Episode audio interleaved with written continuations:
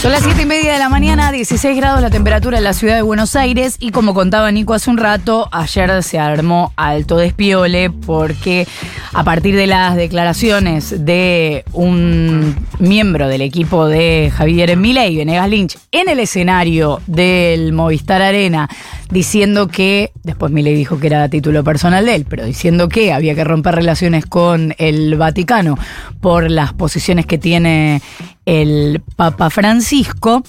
Bueno, hubo mucha repercusión, muchas declaraciones en torno a eso y el propio Milei diciendo, no, bueno, no, no creo que haya que romper relaciones con el Vaticano. Pero queremos hablar un poco a partir de eso, de lo que está sucediendo en distintos barrios, de también la militancia que sucede en distintos barrios en torno a este tema o a el tema de la elección en general y para eso vamos a hablar con Juan Manuel Rega, que es sacerdote, es licenciado en teología, especializado en filosofía política, trabaja en barrios populares y queremos conversar un poco con él sobre lo que está viendo. Juan Manuel, ¿cómo te va? Florencia Halfon te saluda. Hola, buen día Florencia, ¿cómo andan? Gracias por atendernos.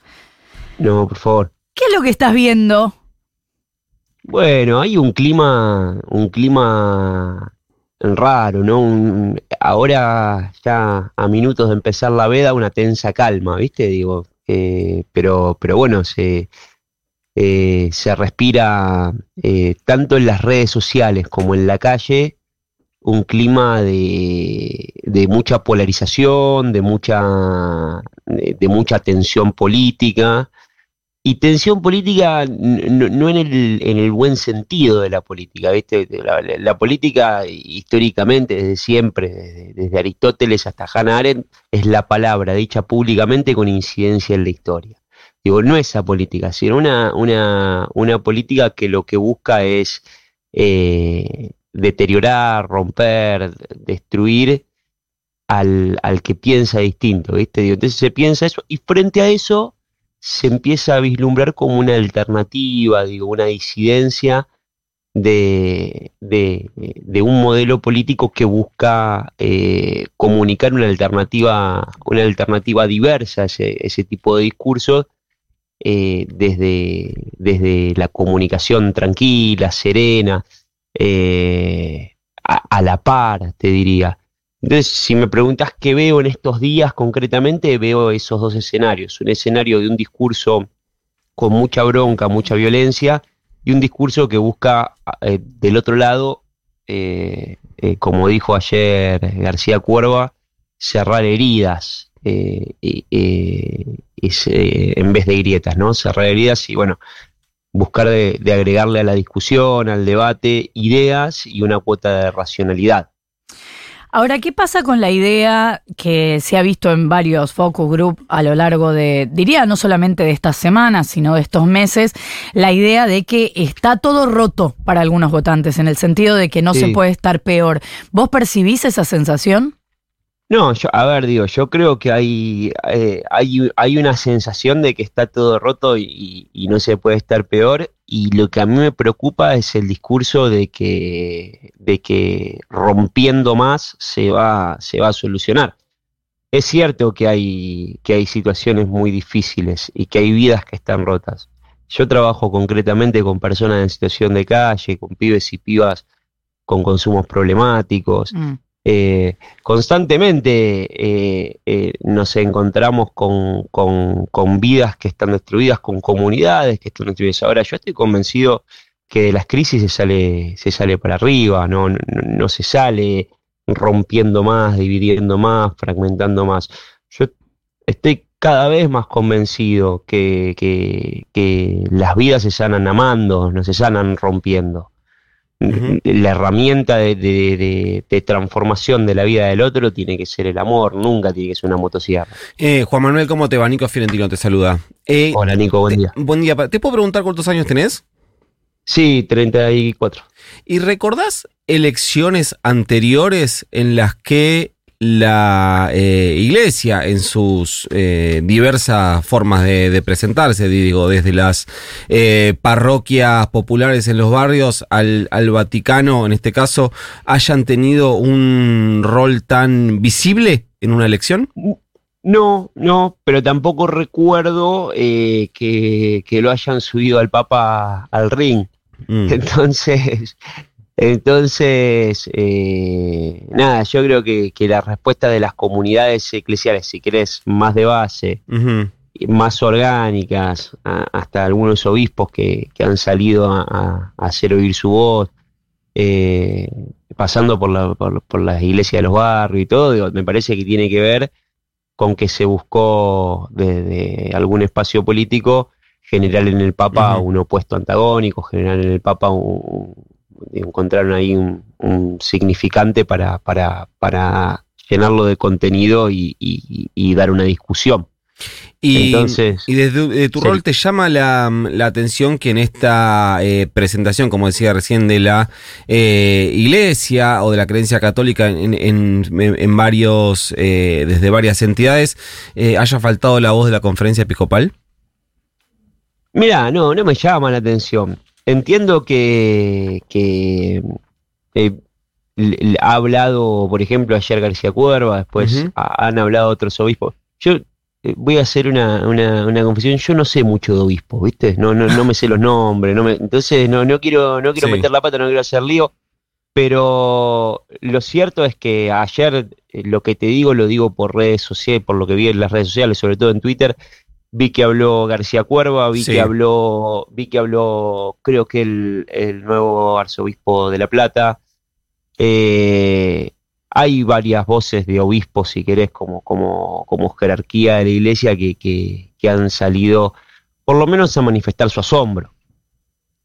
Eh, y después lo cierto es que, que a la gente no, a la gente en los barrios no, no le gusta ese tipo de discurso, no, no- no cree que esté bien ese tipo de discurso.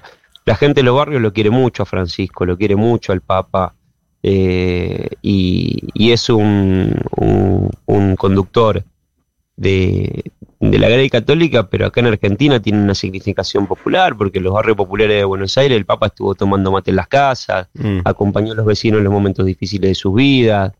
Eh, hay un vínculo generado y, y en determinados eh, momentos de la vida, cuando alguien está presente y te acompaña, se genera más allá de la relación, si querés, eh, mística, eclesiológica o formal de un fiel con el romano pontífice, hay un vínculo afectivo muy grande con Francisco. Y- Entonces, Y, Juan Manuel, recién en la, en la apertura nota, mi, Florencia, mi compañera, te preguntaba por qué es lo que estabas viendo, qué es lo que estabas percibiendo, qué es lo que sentías en los barrios. Y em, lo que sí eh, me parece que pasó, o al menos pasó en la campaña, pasó en la, en la dirigencia, pasó seguro, es que se eh, empezó a visibilizar más o a tratar de, de visibilizar más algunas ideas, pensamientos, posicionamientos de eh, Javier Milei. Para vos, en ese, en ese termómetro, de la calle en los barrios en los barrios. Cambió algo eh, de las paso en adelante o sea ves dos fotos distintas pre- previo a las paso no, veo, las paso o no veo dos fotos mismo? distintas, pero tampoco, tampoco creo que, que se pueda reducir el análisis a una foto, ¿viste? Digo, yo lo que veo, por ejemplo, ayer hablando con vecinos en el barrio Los es el barrio donde estoy yo, eh, eh, muchos vecinos que me contaban que votaban, habían votado a Milei en las pasos, no saben si lo van a votar a Milei, por ejemplo, ¿no? Digo, eh, eso, eso eh, se está dando, está pasando. Después lo cierto es que, de- es que el, el espacio de, de Javier Milei logró capitalizar la bronca, ¿viste? Entonces, eh, eh, la bronca por, por una situación donde es difícil vivir, donde, donde las cosas cuestan concretarse, donde, donde hay muchos que, que, que se quedan afuera, eh, se capitalizó con, con, el voto a Milei. Ahora, me parece que el, que el trabajo de, de, la militancia en, en todo este tiempo en la campaña fue de decir, bueno, miren, esto hay que resolverlo, pero no se resuelve quitando derechos o no se resuelve eh, recortando más la vida o no se resuelve eh, dolarizando y generando salarios empobrecidos en dólares. Digo, me parece que el- ese trabajo eh, algún fruto tiene que dar. Por eso, eh, si bien no se ve la foto todavía, para mi modo de ver, eh, creo que algún fruto tuvo que haber dado ese trabajo, porque no hablo solo de la campaña macro, ¿viste? Hablo también de las micromilitancias, hablo también de, de, de, de personas que con mucha paciencia, con mucho amor y con mucho tino van, viste, persona por persona, puerta por puerta, casa por casa, eh, eh, viste, repartiendo papelitos escritos a mano, fotocopias, contando, hablando, convenciendo, persuadiendo. Ahora, Bueno, me Juan parece que Manuel, es el camino. em, Sí.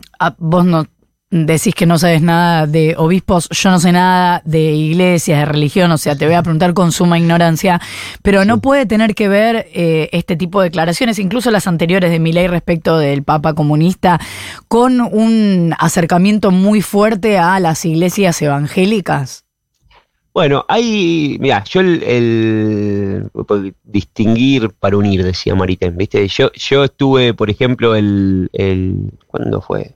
Bueno, el miércoles o el jueves, no me acuerdo, el 19, eh, eh, en un barrio popular de Lanús con un pastor. De, El 19 fue ayer, te digo.